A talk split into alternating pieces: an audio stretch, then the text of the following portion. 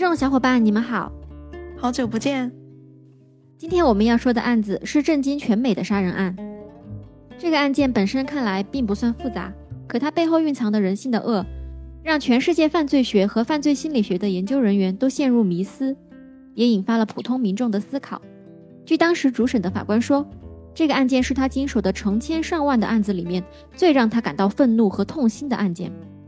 嗯，那很让人好奇了。嗯，待我细细道来。各位听众，大家好，这里是子午奇闻社，我是主播海豚酱，我是主播树懒。我们专注于挖掘全球犯罪案件，还原每个案件背后的故事。欢迎大家和我们一起漫游广阔无垠的悬疑世界。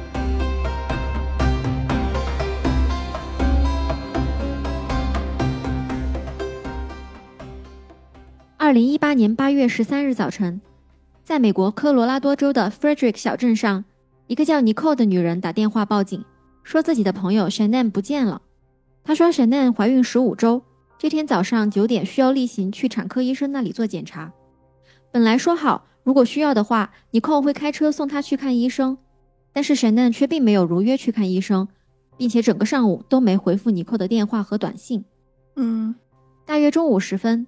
尼寇叫上自己的儿子，一同前往神难家查看情况。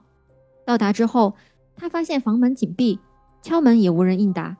神难和两个女儿，四岁的 Bella、三岁的 Cici 都不见踪影。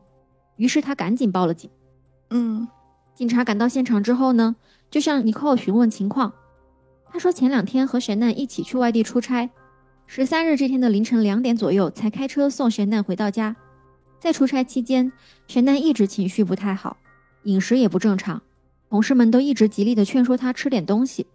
嗯，尼寇还说他已经打过电话给雪奈的老公 Chris，Chris 本来说要半小时才能赶回来，后来又说四十五分钟，现在还在赶回家的路上。而且他才从 Chris 的口中得知，他们夫妻俩正在闹离婚，而雪奈之前只是说她和丈夫在感情上有了一些问题。嗯，既然警察都来了的话，他们不能直接进房间查看吗？嗯，他们没法进去的。尼寇虽然似乎是知道神嫩家的房门密码，但是除了门外的密码锁之外，在门内还有一道锁，所以即使知道密码也无法打开。而且警察表示，由于美国宪法第四修正案的存在，他不能进入这个房子，除非是房主同意他这么做。所以警察让尼寇再打电话给 Chris，看他是否能在电话里同意警方进入到房屋内查看情况。不过应该是没有得到同意。所以他们只好继续在房外等候，同时警察环绕房子四周做着检查。这么紧急的情况，他干嘛不同意啊？再说了，还有警察在场呢。嗯，另外，尼寇还打电话给 Shannon 的母亲 Sandy 询问情况。Sandy 说，女婿 Chris 告诉他，Shannon 带着两个女儿去朋友家了，但是不清楚具体是哪个朋友。同时，Sandy 说他觉得 Chris 的行为有点奇怪。嗯，几人在屋外等候了一会儿之后。警察又打给了 Chris，在电话里，警察说：“我担心的是他的车在这里。他们说他有糖尿病，我不希望他晕倒在楼上，没办法回应。”但是听到警方的担心呢，Chris 依然说大约还需要半小时才能回来，所以没有办法，他们几个人只能继续等待。嗯，他在耽搁什么呀？老婆孩子都不见了耶！Chris 终于驱车赶到家门口之后，先是很礼貌的跟警察握手打招呼，然后又前往车库查看。车库中停着的白色小车正是贤奈的。他检查了副驾驶一番，没有什么发现，才进到家中，四处查看了一会儿，就叫尼寇一行人进屋。呃，所以 Chris 没有立刻让他们一起进房间里吗？嗯，大概过了一两分钟才让他们进去。大家在屋内各处寻找，却没有任何人的踪影。Chris 在房间里找了一会儿，发现女儿们睡觉时盖的小毯子不见了。这个毯子他们去哪里都会带着，这个信息让警察感到有些不妙。嗯，另外啊，尼寇看见玄蛋的包也放在家里，他常吃的药都在里面，这让尼寇也越发感到不安。哎，这个闺蜜人挺好的耶。嗯，警察向 Chris 询问玄蛋是否有什么疾病，Chris 说在很久之前妻子因为癫痫出过一次车祸，另外他服用舒马曲坦来治疗偏头痛。上个月用药量比以前更多了，因为他在潮湿的北卡罗来纳州待了六周。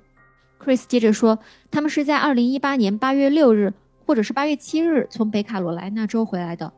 然后神奈在8月10日早上飞到亚利桑那州出差，在8月12日晚上搭乘飞机回家，大约13日凌晨两点才到家。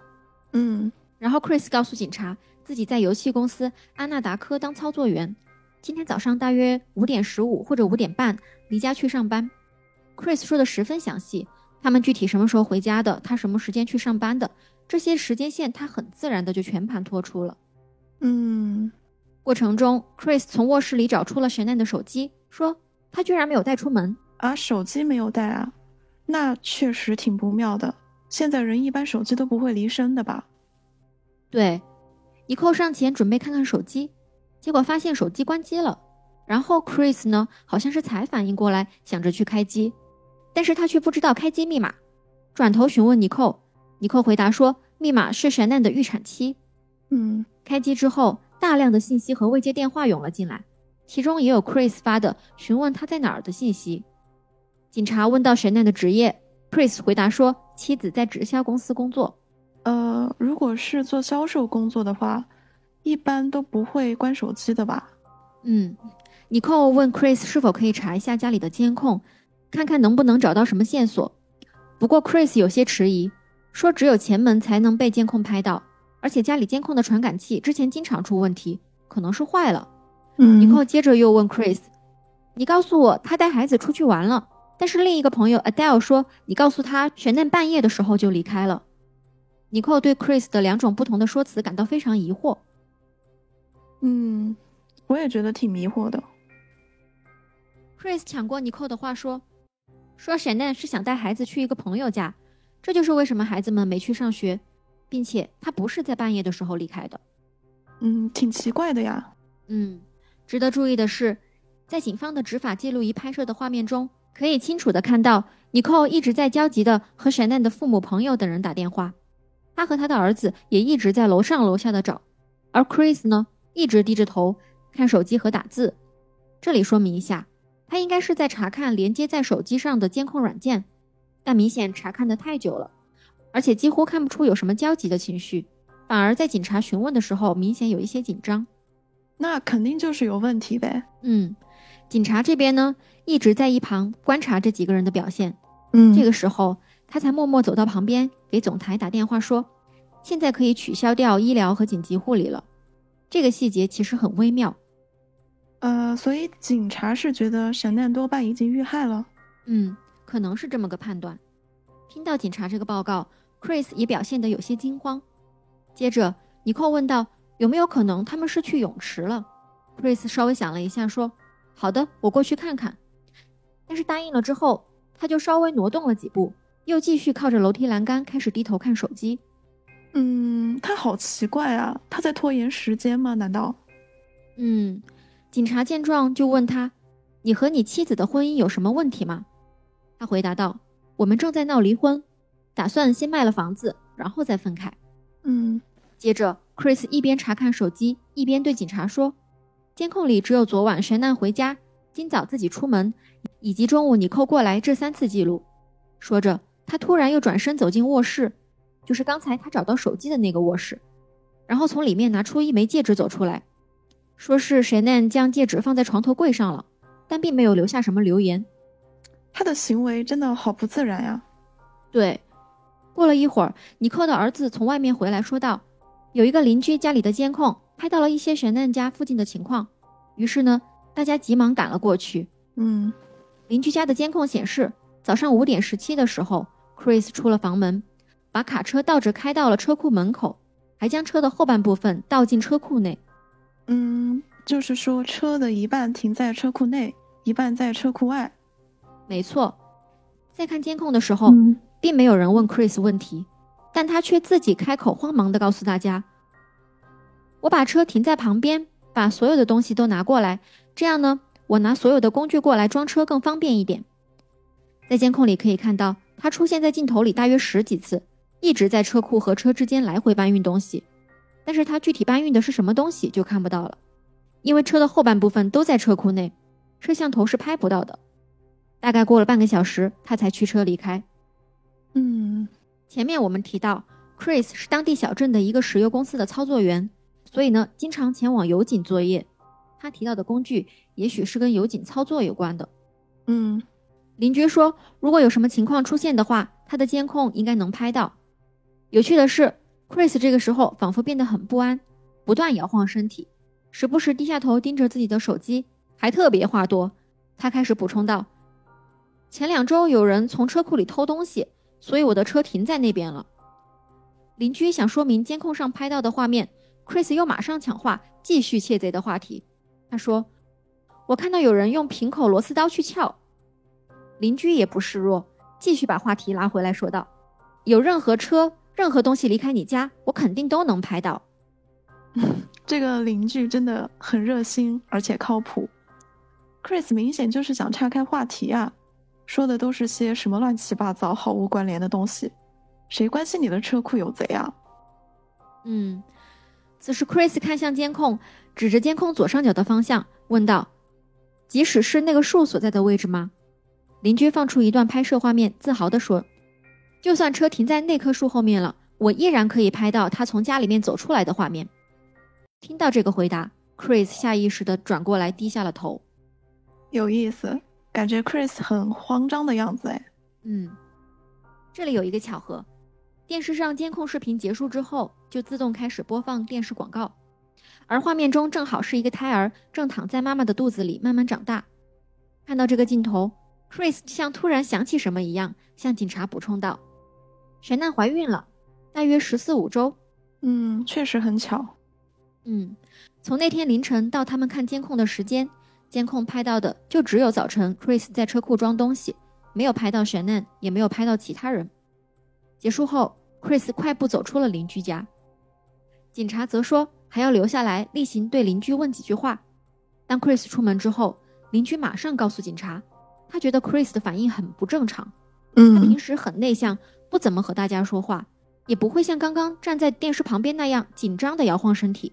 嗯，邻居最近还曾听到 Chris 和 Shannon 在家里歇斯底里的互相大喊大叫。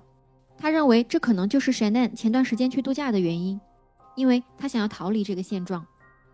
Chris 的反应的确非常反常，明眼人都能看出来。而且邻居还说。Chris 从来没有像今天早上那样多次来来回回往车里装东西，也从来不会特意把车的后半部分倒进车库。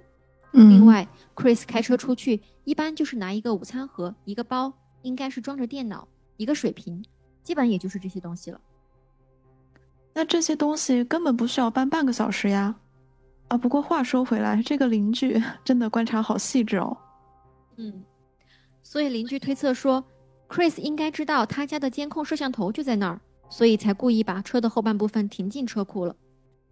还有一点，邻居觉得很可疑的是，他觉得 Chris 貌似并不担心 Shannon，他看上去只是在掩盖自己的行踪。嗯，所以说，Chris 应该是以为他把车倒进车库一点，就可以完全避开摄像头了，是吧？但是没有想到，人家的摄像头依然能拍得到，只不过说倒进车库的部分被挡住，拍不到了。嗯，是的。总之呢，就在这天，怀有身孕的 Shannon 和两个小女儿就这么失踪了。这个也就是失踪这天警方的一些搜查情况。听上去凶多吉少呀，而且这个丈夫很有嫌疑。嗯，这里呢，我给大家介绍一下故事的主人公 Shannon。他是一个脸书上有百万好友的小网红，平时他非常热爱生活，总是把自己的日常生活分享到网络上。哦，那他既然是网红的话，突然失踪了，他在网上应该也会引起不小的讨论吧？嗯，Shannon 在和 Chris 结婚之前，曾经有过一段婚姻，那段感情对他打击不小，但他本人非常努力上进，一直努力工作的他，在二十五岁就买了属于自己的房子，他觉得这是他最大的成就，厉害。大约在二零零七年时，他感觉自己不像以前那样精力充沛和快乐了。开始大量脱发，好像一直在得流感，感到很痛苦。后来查出来是红斑狼疮，他经历了人生中最黑暗的一段时间。啊，红斑狼疮啊，这个基本治不好的。我我想起我小时候身上莫名其妙的长红斑，有一阵子不痛不痒的，我妈就特别紧张，说万一是红斑狼疮可怎么办呀？这个东西治不好的。哎，那最后是怎么回事呢？最后发现就是穿多了，流汗长的汗斑，擦擦药就好了。啊，好吧。我们话说回来，Shannon 在很长一段时间都觉得自己不打算找男朋友了。二零一零年的某一天，她收到一个好友申请，她想着反正都有一百万好友了，况且也不会真的和对方见面，就同意了。这个人就是 Chris。哦，Chris 在结识 Shannon 之后，对他展开了疯狂的攻势。最开始呢，Shannon 对他还是比较抗拒的，一直在拒绝他。但是不管 Shannon 怎么拒绝，他都始终对 Shannon 穷追不舍。久而久之，Shannon 就感觉这个人就是他的真命天子。在脸书上，你最终可能会遇到那个人。这是 Shannon 发在脸书上的。嗯，有情人终成眷属。在二零一二年十一月三日这天，二十七岁的 Chris 和二十八岁的 Shannon 结婚了。在婚礼上，Shannon 的家人们都眼含热泪，他们都说没有比 Chris 更适合 Shannon 的人了。啊，他们都对 Chris 相当满意吗？嗯，结婚之后，他们有了两个女儿。一家人定居在科罗拉多州的小镇 Frederick。在神奈的眼中，跟丈夫相遇是她一生中最美好的事情。她在脸书上记录着他们一家人亲密无间和幸福温馨的照片和视频。嗯，我并不知道她是不是一直以来都乐于在网络上分享自己的生活，但他本职是做销售工作的，所以我推测，在网络上与网友们积极分享和沟通，大概也是他提高自己业务能力以及拓宽渠道的一个方式。当然，看了一些他本人发的视频之后，我也确实可以感受到，他就是一个特别热爱生活、热衷于分享美好的人，家庭也很幸福美满。嗯，感觉他是一个很坚强乐观的人。他们一家人就这样幸福平凡的度过了六年时光。在二零一八年六月十一日这天，沈奈记录下了丈夫得知自己怀第三胎的场景。她穿着 "We did that again" 的 T 恤，翻译成中文就是“我们又做到了”。Chris 看见他的衣服时，一脸惊喜，只问道：“真的吗？”看着验孕棒，他问妻子：“粉色的是显示女孩吗？”神蛋笑着说：“不知道。”他笑了笑，带着点结巴的说了一句：“念念不忘，必有回响”之类的话，让人分不清是过于激动还是言不由衷。神蛋说：“Chris 想要男孩，所以他希望自己怀的就是男孩，这会让他感到开心。”嗯，我觉得小奈还是很顾及 Chris 的。嗯，但其实这个时候呢，神奈已经感觉到丈夫和自己的距离似乎越来越远，在看似美满和谐的镜头背后，他们的关系已经悄悄出现了裂痕。时间来到二零一八年六月二十六日，神奈和他的父亲以及两个女儿前往北卡罗来纳州的老家探亲度假六周。而 Chris 却说自己要在七月底再过去，因为他还要工作和健身，还要有人在家保持房屋的整洁，所以要晚一点再飞过去，再顺便和他们一起回家。神奈对此是有些失望的，他在记录视频里说：“希望有一天 Chris 也可以陪我去玩那么久。”这个 Chris 已经有问题了。嗯，这里还有一个插曲，在北卡罗来纳州的第二或者第三周的时候。Shannon 和她的婆婆 Cindy，也就是 Chris 的妈妈吵架了。当时 Shannon 带两个女儿前往 Chris 的父母家探望，可是 Cindy 给孙女 Cici 买的冰淇淋里面有导致 Cici 过敏的成分，所以呢，因为这个事情两人发生了冲突。据 Chris 的一个朋友说，当时 Shannon 对 Cindy 大喊大叫，说 Cindy 要杀了他的孩子，而 Cindy 说自己不知道 Cici 过敏的事。在大吵一架后。Cindy 把他们赶出了家门。奶奶竟然不知道孙女儿过敏吗？啊，不过他们没有住在一个地方哈，都不在一个州，也许平常见面不多吧。嗯，雪奈还发短信通知 Chris，希望他告诉他的父母重视这个事情。Chris 回应说：“我会打电话给他，把我的想法告诉他。这样做太不对了，事关孩子。”嗯，吵架之后，雪奈就直接回了娘家。并且也没有再回去找 Chris 的父母。接着，他们给 Cici 庆祝三岁生日 Chris 的父母也没有来参加生日聚会。哦，这个事件之后呢，Shannon 说以后不会再带女儿去 Cindy 那儿了。可是 Chris 觉得这让他很受打击，他想让自己的父母能看看他们的孙女。看来沈奈和公婆这边的关系非常的差呀。看来是的。咱们再说说当时 Shannon 和 Chris 夫妻二人的对话。Chris 去到北卡罗来纳州和家人们会合之前，Shannon 曾向 Chris 发消息抱怨说：“自从我们离开后，你一次都没有打过电话给我们，还以为你会想念我们，看来并没有。” Chris 回复道：“以后我会和女儿们视频的，我想念你们，很想念你们。”雪奈还告诉 Chris，在这次旅途中，我感觉到两人的关系中有些东西已经消失了，现在所有的感情和情绪都只剩下单向的。我需要你也向我迈出一步。Chris 回答说：“你回来以后就不会这样了，我向你保证，我非常爱你。”雪奈又回复道：“我也很爱你，不只是因为昨晚的事，我整晚都在看手机，而你并没有回复。我们在一起八年了，有了两点五个孩子。”啊，两点五个孩子什么意思啊？哦哦，她怀孕只怀孕的那个小孩是吧？嗯。我我觉得从这一段两个人的消息来看，呃，这个 Chris 很明显有什么问题，然后呢，Shane 呢是有在思考，有在努力修复他们的关系的，而且好像还比较卑微。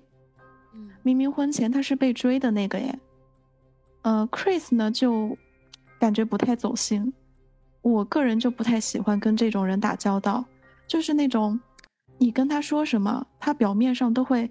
好，好，好，顺着你说，但是其实根本不知道他心里到底在想什么。Chris 的回复就给我这样的感觉。嗯，我懂，有种关系倒转而且过分敷衍的感觉哈。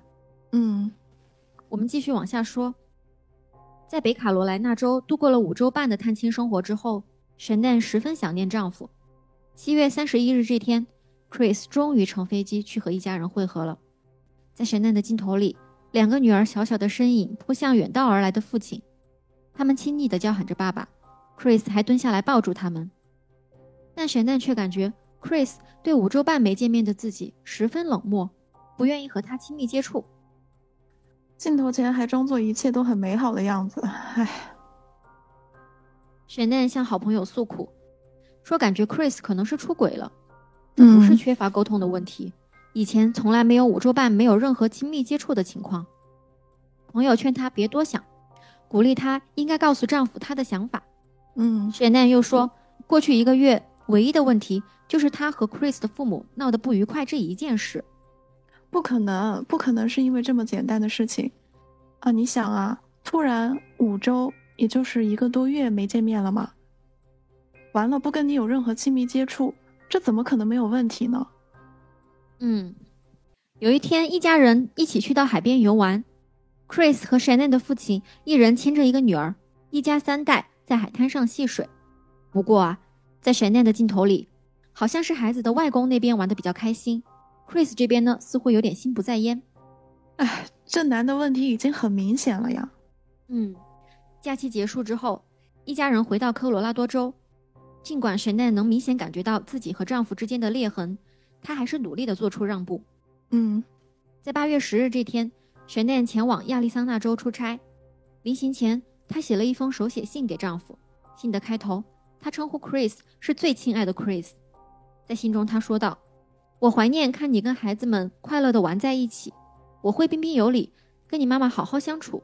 我永远会为婚姻和你而努力。这是我人生中遇到最难的事情，但因为是你，所以这值得我这么做。永远爱你的 Shannon。”他真的有在很努力的挽回，但是他，唉，可能是太相信 Chris 了吧。到目前为止，他好像没有真的认真往出轨上想。嗯，八月十一日早上，雪奈发信息问 Chris：“ 女儿们起床了吗？”又问丈夫：“你告诉 Bella 我们要生男孩了吗？”Chris 说：“没有。”Bella 说：“孩子们出生后，他会把她当做女孩。”沈奈发了一个喜极而泣的表情说。天哪，我好爱贝拉啊！对，你看，所有的细节都能看出来，沈奈非常的爱家人，和前面 Chris 完全不主动联系形成了鲜明对比。对，当天晚些时候，Chris 说要去看棒球比赛，所以他找了一个保姆在家带孩子。但雪奈却收到了银行账户的通知，这是他们夫妻俩的共同账户。很明显，Chris 使用了这个账户付款。于是他顺便查了一下银行账单，发现 Chris 是去吃饭了。吃饭并不奇怪，但是就餐地点是一个烧烤酒吧，金额是六十多美元。这对于烧烤酒吧这种地方来说是比较多的一个花费。据尼寇回忆，当时他们讨论说，Chris 肯定在里面待了很久，才会花六十五美元。沈奈觉得很沮丧，他问尼寇：“他把钱花在哪里了？”尼寇回答说：“不知道，可能是食物吧。”然后沈奈看了看菜单，说：“他吃了三文鱼和啤酒，才三十美元啊！另外四十美元买什么了呢？”嗯，还是很敏锐的。这肯定是跟其他人一起吃饭了吗？嗯。于是他开始查他们的银行账单，想知道在他离开期间是否还有其他消费。另外，沈奈还发现。家里的安全系统显示，丈夫当晚直到十点半才回家，这让她觉得很奇怪，因为这已经是晚餐之后很久了。哎，我开始生气了。八月十二日，在机场的时候，沈奈想打电话给丈夫和他说说话，可是丈夫却表示自己要健身了。尼寇在旁边眼看着她一脸期待的走出去，拨通丈夫的电话，又满脸失望的回来，全程不超过五分钟。哼。尼寇问他还好吗？他回答说不好。我一整天都没跟他说过话，周末就没什么交流，而他只想去健身。跟我打电话时，他就开始锻炼身体了。你清醒一点啊，Chris 绝对是出轨了呀！尽管如此，雪奈在出差即将结束的时候，还发短信告诉丈夫：“谢谢你周末照顾孩子，让我可以学习和工作，非常感谢。”她还问丈夫明晚想吃什么蔬菜。她会去超市买，啊，出差居然还不忘关心丈夫要吃什么。嗯，八月十二日夜里十一点，雪奈和尼寇搭乘飞机回到科罗拉多州。大约凌晨两点，尼寇开车将雪奈送到家，他等在房屋外面，直到看着雪奈进房门了，才放心开车离开。讽刺的是，雪奈回到的那个家才是最危险的地方。嗯，好了，那么现在我们回到失踪发生后的时间线。到了失踪第二天的八月十四日，媒体闻讯赶来，Chris 在家门口接受了媒体采访。他在采访中说：“我不知道他们在哪儿，这就像一场噩梦，一切都那么不真实。我希望家人们能快点回来，希望他们安全。”值得一提的是，Chris 在讲述这些的时候，表面看起来是波澜不惊，似乎非常平静。嗯，警察也持续进行着紧锣密鼓的调查，四处发放寻人启事。走访询问是否有人见过沈奈和两个小女孩，带着警犬去搜查 Chris 家，但是都一无所获。当天，Chris 也被请到警察局接受 FBI 探员的问话。在审讯室里，他依然是很平静，好像没什么悲伤焦急的情绪。他说，昨天早上四点十五分，他和雪奈有过一次比较激烈的谈话。他向雪奈提出分手，因为他们之间已经没有最初的火花了。后来，雪奈就说要带两个女儿去朋友家，很快会回来。嗯，探员问 Chris，他觉得这场争执跟雪奈的失踪是不是有关联呢？Chris 回答：“我也不知道是不是我说的话让他有了离开的念头。我一开始认为他在朋友家就是去释放下压力，但是现在我觉得他可能是被某个人带走了，而且家里也没有损坏的迹象，所以一定是某个他认识的人带走了他。这个猜想。”让我感到很可怕。他还告诉探员说：“我在神的面前无法做自己，好像我做什么都是错的，就像在鸡蛋壳上走路一样。很多人在一起久了之后就是不爱了，这很正常。”哼，这话意思就是责怪女方太强势了呗。而且说什么沈奈被他认识的人带走了，就怪怪的。他好像就是在暗示沈奈跟人跑了呗。嗯。在随后的问话中，探员问道：“沈奈有没有关系很好的男人或者女人？”当然，就是在问沈奈有没有出轨。Chris 说：“不知道。如果有的话，那么他保密工作做得很好，很严谨。女人的可能性也考虑到了。”是。接着，探员又试探地问 Chris：“ 哎，你现在身材变好很多一般男人出轨了就会这样。是有谁激励你减肥了吗？Chris 说自己确实瘦了很多，从一百一十一公斤减到了八十四公斤，但是他坚决否认出轨。真的吗？我不信。我觉得警察已经查到他出轨了，就是在诈他。嗯，反正不管探员怎么问，Chris 就是不断强调：“我不知道他们在哪里，能做的我都做了，能联系的朋友我都联系了，我永远不会伤害家人，我和他们失踪绝对没有关系。”我是一个非常诚实冷静的人，你们要相信我。哼，flag 立好了，一般这么说的都是凶手。探员就表示：“行吧，既然你这么肯定，那咱们就做个测谎吧。”Chris 答应了。于是，在第二天的八月十五日，也就是 Shannon 和孩子们失踪的第三天，Chris 接受了测谎。面对测谎师啊，Chris 就不淡定了，他表现得十分紧张，没有通过测试。测谎结束后。测谎师和 FBI 探员两个人联合对他进行了询问。哇，这一听压力就好大哦。嗯，虽然这个时候他也明显开始有些慌乱了，但还是死鸭子嘴硬，狡辩说自己说的是实话。测谎师强硬地打断他的辩解说：“现在已经不是你能做选择的时候了。我知道你在撒谎，现在你要说的是，神难到底发生了什么？”压迫感好强啊！如果是我的话。呃，可能都坐不稳了。对啊，想象一下，坐在这个密闭的小小的审讯室里，没有窗户，只有桌子和凳子。房间里唯一的装饰就是墙上的一个挂钟，回荡在房间里滴答滴答的声音，加上两位专业人员能看穿你一般的眼神，这个压迫感是不言而喻的。嗯，于是 Chris 终于招架不住，承认自己确实出轨了。嗯，但是他依旧说自己和家人的失踪无关。自己很爱他们。这个时候，测谎师用带着一丝愤怒的语气说：“你来这里两天了，你甚至都没有为两个女儿流过一滴泪，从你身上感觉不到任何亲人们不在身边的恐慌。”而 Chris 的回答是：“你不能因为我没哭就说我不爱他们。”哼，浑身上下就嘴最硬。但在压力之下，Chris 还是表现出了有些崩溃。他提出要跟父亲谈谈。于是，警方安排他和父亲 Ronnie 单独在审讯室里沟通。当然，审讯室里肯定是有监控的。虽然警方人员都出去了，但通过摄像头可以清楚的看到父子俩谈话的场景。嗯，Ronnie 走进审讯室后，坐在 Chris 对面，问那天到底发生了什么。Chris 支支吾吾，最后含混不清地说：“他伤害了他们。”啊，什么意思？是说 Shannon 伤害了女儿？没错，紧接着，Chris 又低声含糊的说了一句：“我只能杀掉他了。”哎，这不就承认杀人了吗？Ronnie 没有听清，追问他说了什么。Chris 低头沉默了一会儿，然后说：“神难掐死了孩子们，孩子们都发青了，我吓坏了，然后对神奈也做了同样的事。”不是吧？我觉得神奈应该不会做这种事儿，没有理由啊。Rani 听了之后也很是吃惊，两人一阵沉默后，Rani 提出：“我们找个律师吧。”就在这个时候，测谎师和探员进入房间，打断了他们，趁热打铁的追问尸体的下落。Chris 坦白，他把尸体带去了工作的地方——塞尔维油田，痛哭流涕地说：“我当时不知道该怎么办了，我吓坏了。他为什么要伤害女儿们？不要去找我的同事们，他们都说我是好人。”啊。都什么时候了，他居然还在意这个问题？对呀，同事们马上就都知道你是杀人犯了，好吗？杀人的时候怎么没想到今天呢？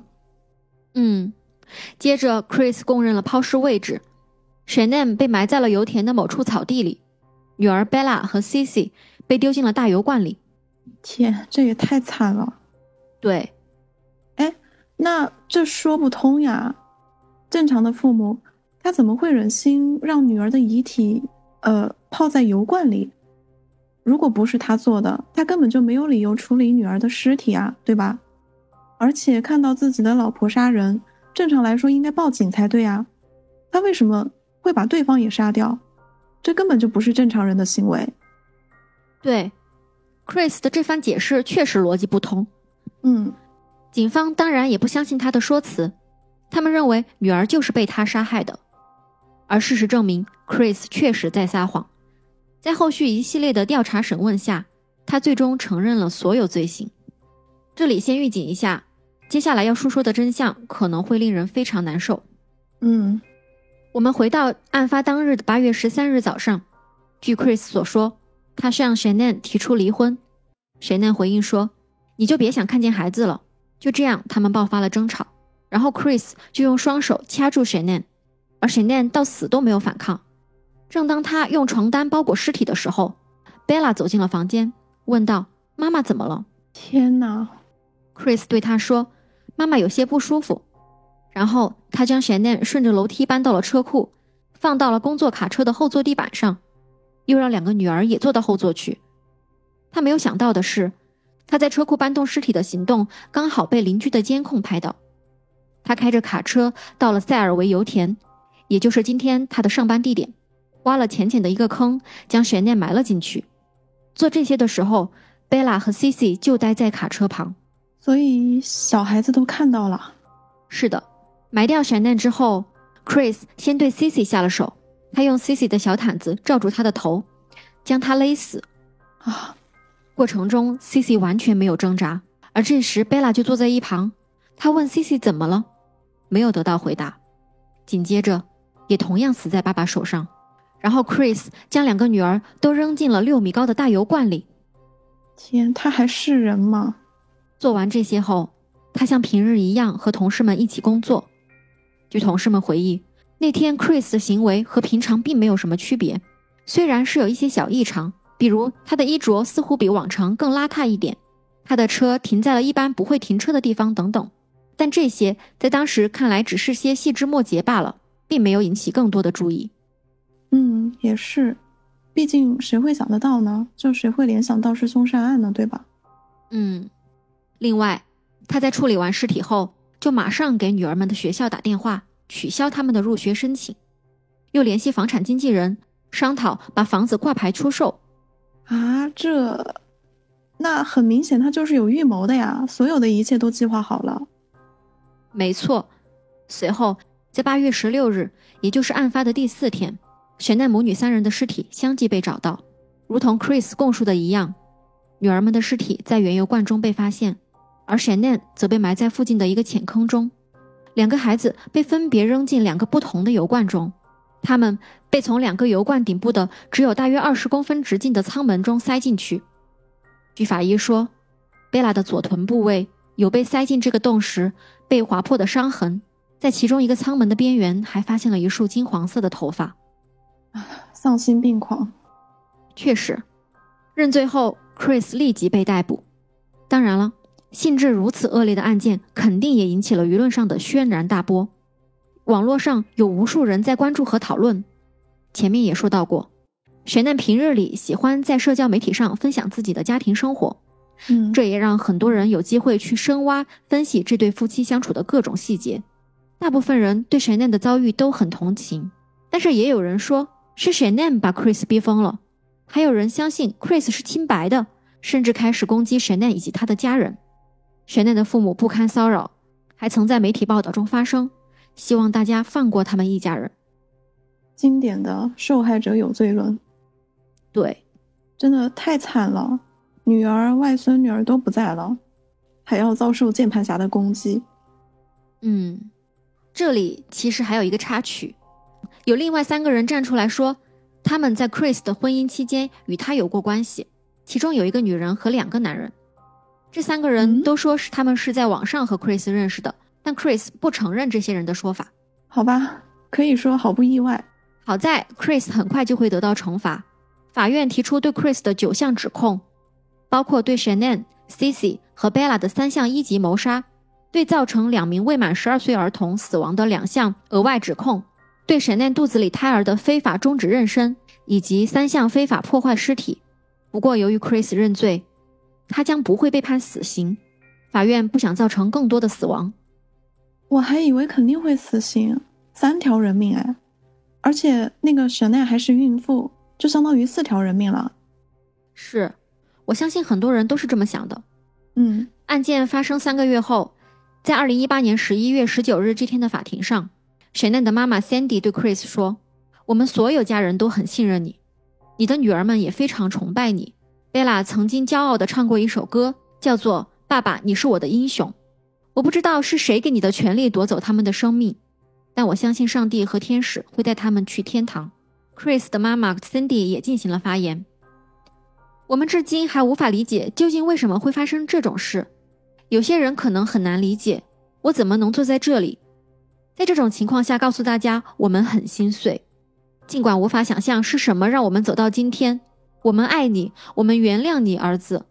啊，我受不了了，我确实不理解，他的妈妈也好离谱啊，的确离谱。他有什么资格在这里说原谅？四条人命再也回不来了。是。随后法官也说道：“虽然我遇到过成千上万的案子，但这起案件可能是我接触到的最惨无人道、最邪恶的一起。任何低于最高刑罚的处罚。”都是在轻视这一罪行的严重性。对，最终 Chris 被判处五次终身监禁，不得假释。另外，还因非法终止 Shannon 的怀孕被追加四十八年刑期，因三次非法破坏尸体被追加三十六年刑期。没死都算便宜他了。嗯，Chris 因为杀害妻女的罪行，将在监狱里度过他的余生。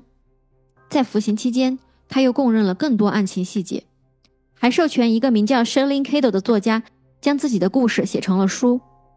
在二零一九年二月，这个作家 Sherlyn 给监狱中的 Chris 写信，询问是否可以将他的故事出书。随后，他们开始书信来往。Chris 在信中吐露了许多案件相关内容，甚至有些是没有对警方说过的。这本根据 Chris 的自白写成的书，在二零一九年九月出版，书名叫《Letters from Christopher》。啊。Christopher 的啊，就是 Chris 的信是吧？嗯，在这些信中，Chris 说出了一个惊人的事实：案发当天早上，在和 Shannon 发生争吵之前，他就先进了女儿们的房间，用枕头闷死了他们。啊？什么？是的，只不过他没想到女儿们居然醒了过来，还在他用床单包裹 Shannon 的时候走进房间，所以他实际上是对女儿们痛下了两次杀手。那这更说明他对女儿都不是临时起意的，都是计划好的。没错，他给舍令的信中有一段是这么写的：八月十二日，当我把孩子们哄上床睡觉后，我对自己说，这是我最后一次给他们掖被子。我早就知道会发生什么，但是我并没有阻止自己。他还提到，在油田第二次对女儿们下手时，贝拉有过反抗，她是三个人里面唯一有过反抗的。他觉得自己这辈子可能都会在耳边听见贝拉的声音，在喊着“爸爸，不要”。贝拉可能不理解死亡是什么，但那一刻他知道爸爸在对他做什么。真的太惨了。关于 Shannon，Chris 说，最后 Shannon 是直接脸朝下被埋进土里的，因为他对 Shannon 太生气了，所以解开床单后根本不想碰他，甚至不愿意翻动一下他的身体，让他至少躺在土里。啊，真的就好像扔垃圾一样哦。嗯，我想任何人听到这些都会震惊又气愤。他就是个彻头彻尾的恶魔。对，这个人真的是坏到骨子里的。而且我现在想来哈，Chris 之前的很多表现其实就蛮明显了。他对神奈的回复都是各种敷衍。然后有一天他不是撒谎说去看棒球比赛嘛，但实际上应该是。跟那个出轨对象去吃饭了，对吧？他还用神奈的联合账户，就完全是那种对家人已经无所谓了的态度。哎，他早就计划好要行凶了，肯定。嗯，没错。但非常讽刺的是，Chris 在进监狱后，说自己成为了一名基督教徒。有些人相信，这就是他在入狱后愿意公开谋杀案的更多真相的原因。哼，我不信。嗯，不过关于 Chris 杀人的动机，还有一个不得不提的人物，嗯，就是 Chris 的出轨对象 Nicole Kessinger。不知道你有没有注意到哈？前面我们几乎没有聊到过这位关键人物。其实这场悲剧跟他也脱不了关系。肯定的呀。哎，不过她的名字和沈奈的闺蜜名字很像，哎，就是最开始报警的那个。是。但 Shannon 的闺蜜一直努力想拯救 Shannon，而这个尼寇却是间接毁了 Shannon。嗯嗯，这个尼寇作为案件相关人员，当然也被调查和询问过。他告诉警方，他和 Chris 是在2018年6月初，也就是案发两个多月前，在工作中认识的。他说，Chris 一开始并没有告诉他自己有家室，后来才坦白自己有两个女儿，但与妻子在分居。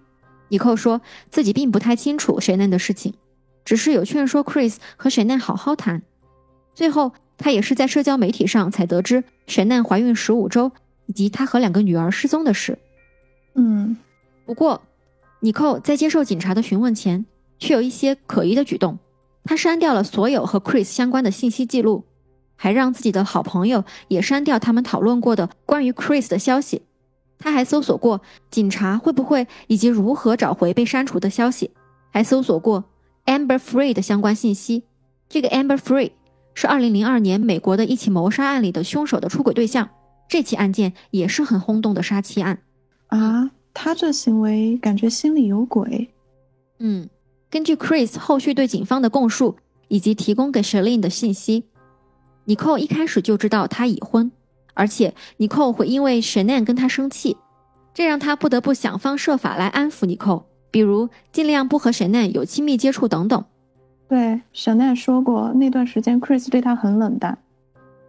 对，Chris 和尼寇大概在六月底到七月初这段时间确定的关系。呃，七月份时沈奈和女儿们在北卡罗来纳州的老家，这段时间 Chris 就时常和尼寇在一起。Chris 给 Shalin 的信里说道，尼寇说自己想成为为他生男孩的那个女人。而后来 Chris 去北卡罗来纳州与家人团聚的期间，就给了 s h a n 一种叫做羟考酮的药。他跟沈奈说，是治疗他偏头痛的药。这个羟考酮是针对中重度疼痛的药物，常用于癌症疼痛，孕妇是禁用的。啊，他这是想干嘛呀？他希望沈奈流产，因为这个时候沈奈肚子里的孩子对他而言已经不是一个礼物，而只是另一个阻碍罢了。不过我们并不知道这个药 Chris 是从哪里得来的。他说绝对不会透露这一点。这说法让人想不怀疑尼寇都很难啊。嗯，Chris 一家四口从北卡罗来纳州回来后，他就开始认真计划如何解决掉老婆孩子了。他这时候只想和尼寇双宿双飞，为此他可以杀掉任何阻碍他的人。后来作案之后，他马上就开始跟尼寇讨论起未来，还在手机上搜索起了酒店，大概是盘算着要和尼寇一起去。他还告诉尼寇。说 n 留下结婚戒指走了，而据说尼寇的回应是让他把结婚戒指当了。总而言之，Chris 可以说是为尼寇陷入了疯狂。真的可怕，这两个都好可怕。他是有多迷恋这个尼寇啊？嗯，关于尼寇呢，还有更奇怪的事。警方在他的手机和电脑中查到过一些令人啧舌的信息，比如他曾搜索过 s h a n n 最早的记录可以追溯到2017年。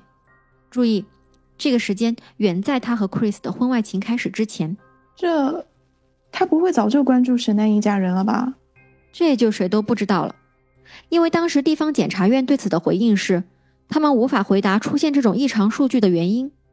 除此之外，Nicole 在和 Chris 保持关系的期间，比如在二零一八年七月二十四日，他搜索过“和我婚外情的男人说要离开妻子”这种词条。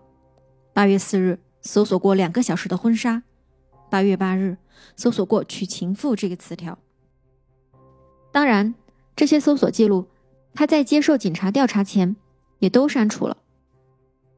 这些搜索记录都很令人浮想联翩啊！难道都没有好好调查一下这个尼寇吗？官方不打算继续深挖关于尼寇的疑点，因为他们认为 Chris 已经认罪，也就没有必要再对其他人进行调查。这都行。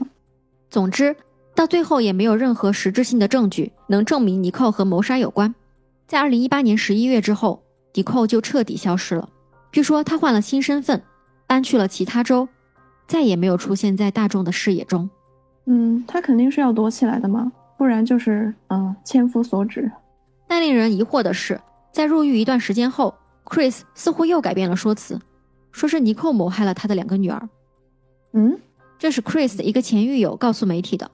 这个狱友在监狱中的时候和 Chris 成为了朋友。Chris 在两人聊天的时候说，其实是尼寇用毯子闷死了两个女儿，因为他对自己的女儿下不了手，而且尼寇还帮忙挖了埋沈嫩的坑，也帮忙把女儿们丢进了油罐。嗯，这我也不知道信不信了。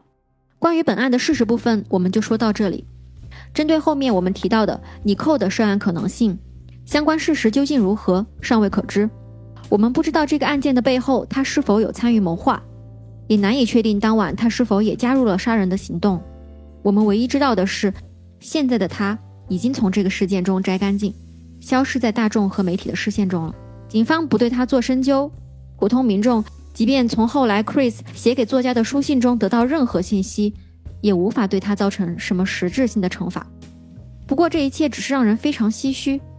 Chris 仅仅在工作场合认识尼寇一个月就出轨了，出轨在一起一个月就采取了恶魔的行动，残忍杀害了与自己相伴八年的妻子和承载着自己骨血的幼小的孩子们。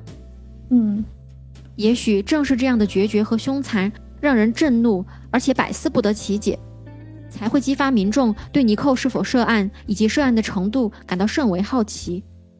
嗯，舒兰，整个案件听下来，你有什么看法呢？嗯，这起案子总体感受就是非常生气。嗯，非常生气。我先说那个尼寇的问题哈。Chris 和尼寇这两个人呢，完全就是罗生门，根本搞不清楚他们俩哪些话真，哪些话假。这个尼寇呢，我觉得他肯定也是心里有鬼的，呃，他肯定是有过一些挑拨离间的行为，就耍过一些手段吧，想要逼 Chris 跟老婆离婚，也算是一个间接的帮凶吧。反正按照一般的道德标准去看的话，可能也不是什么好人。但是呢，他有没有直接参与到谋杀，或者说，呃，对谋杀之情，我觉得还真是不好说。因为我发现哈，就后来说的很多关于尼寇的信息，其实都是来自于 Chris 的描述，有没有？包括 Chris 最后又说，啊，尼寇杀了他的两个女儿。但是我觉得关键在于不能保证 Chris 讲的是真话呀。嗯，而且整个案子听下来，Chris 就是那种撒谎成性的人。他在生活中就对妻子不忠诚嘛，杀了人之后呢？面对警察也是三番五次的撒谎，一开始不承认杀人，到后来又说是沈奈杀了两个女儿，他的谎话太多了。所以就是说，他前前后后改变了好多说辞，我就觉得他的话在我这儿哈，就是诚信度要打折扣。嗯，所以尼寇到底在这起谋杀案中是个什么角色，可能永远是个谜了。对，其实也不仅是针对尼寇。整个案件，Chris 说不定到最后都有些部分是没有讲实话的。其实 Shannon 的爸爸就说过，他认为 Chris 对于案发当时的描述是撒谎了。他认为 Shannon 是在熟睡时被 Chris 谋害的，不然他的女儿会勇敢反抗。啊，我感觉也不是没可能哎。嗯，反正这个 Chris 也不用多说了，就是个纯粹的人渣。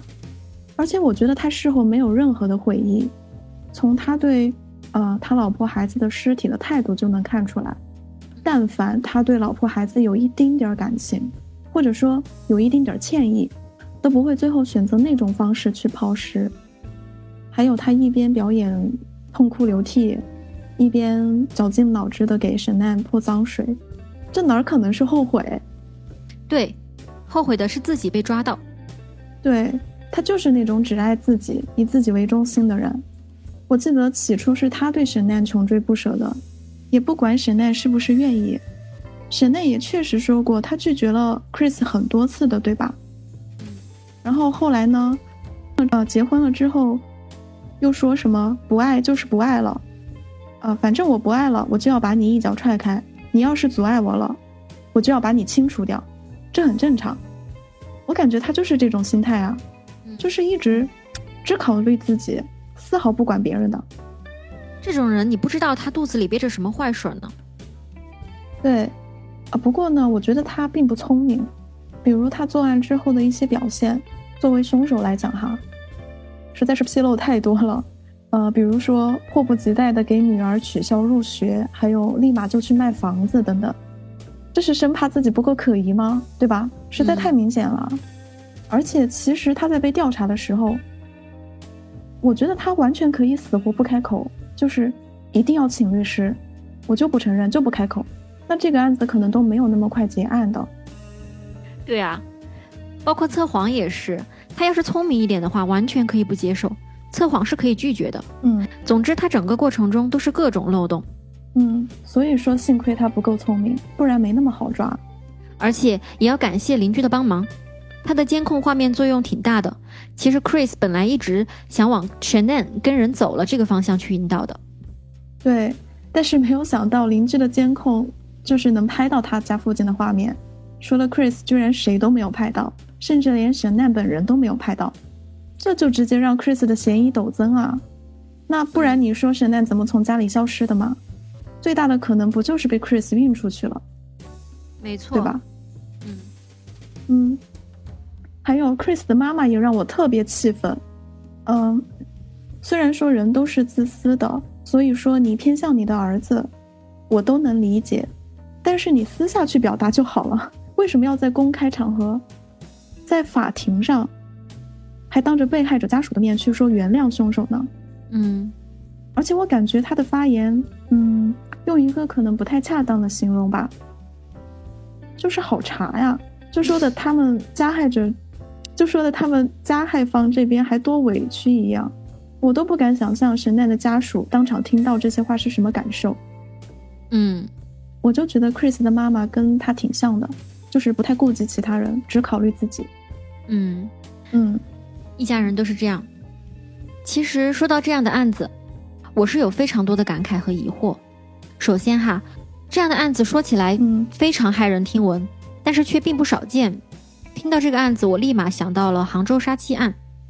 虽然这个案子和本案不尽相同，但都反映出让人不寒而栗的人性的恶。嗯，当时杭州那个杀死妻子的丈夫，同样在案发之后报了失踪，且平和地接受了媒体的采访。我记得当时他的视频采访片段还在微博上引发了热议。在警方针对他这个人的嫌疑展开调查和逮捕之前，其实就有许多网友能看出。他在视频中的表现有一些可疑了，嗯，对。前面我们说到 Chris 杀妻案公开之前，邻居就已经发现许多 Chris 的疑点了，而且我们前面提到，Chris 也接受了一些媒体的采访，他当时也并没有表现出慌乱、紧张或者担忧，可以说他的面部表情并没有多大的起伏。这一点，杭州杀妻案的凶手也是相似的，他并没有表现出多么担心，这大概是他们这样的冷血杀人魔的某种共性吧。即使是在一起生活多年的结发夫妻，也可以在案发之后面不改色、冷漠不堪，甚至提前编撰好台词，以便应对大众的一系列疑问。嗯嗯，其实从上述案件中，我们可以得到很多思考：在婚姻或者亲密关系面临巨大考验或者缺乏实际沟通的时候，嗯，也许可以选择不强求任何无法持续关系的维系。不对除了本人以外的任何人抱有一生一世相亲相爱的期望。当感情基础存在的时候，这些也许是美好的誓言和期许。但是当感情有一方单方面选择破裂，那也许就是很难弥补的，会变成单方面爽约的那一方自认为自己被套上的一个枷锁。呃，这里呢，我们不讨论家庭责任感和出轨的问题哈，仅仅是对于在每一个婚姻和亲密关系中的个体来说。在任何时候一定要记得，保护好自己的安全，永远是最重要的。对，我个人感觉，沟通在维持关系中还是最重要的吧。呃，要搞清楚对方想什么，也要说出自己的想法。嗯，如果靠自己没有办法去很好的沟通，或者说维持一段关系的话，那还可以寻求他人帮忙嘛，朋友啊，家人啊，再不济还可以寻求专业人士的帮助啊。比如说有那种婚姻咨询师啊、心理咨询师之类的，嗯，对，所以就是说有问题的话，咱们就想办法去解决，当然是要用正当的方法，千万不要走极端。如果实在是没有办法沟通的话，那就远离。就像你说的，保护自己是最优先的。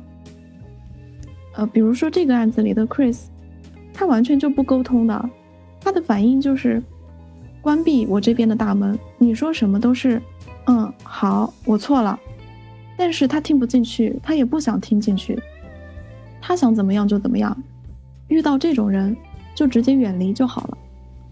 嗯，对。也许有人会说，这些道理都懂，理论也都很常见，但不一定真正适用于实际生活中某些特定的状况。所以，对于类似案件的研究和学习，我们之后也会继续。对人性的思考与探究，必定是一个长久的命题。以上就是本期节目的全部内容。如果你对本期案件有任何观点和看法，欢迎你在评论区给我们留言。如果你想参与更多互动，欢迎加入我们的微信社群，与其他小伙伴一起玩耍。我们也欢迎大家对本档播客提出宝贵的意见和建议，以便我们未来做得更好。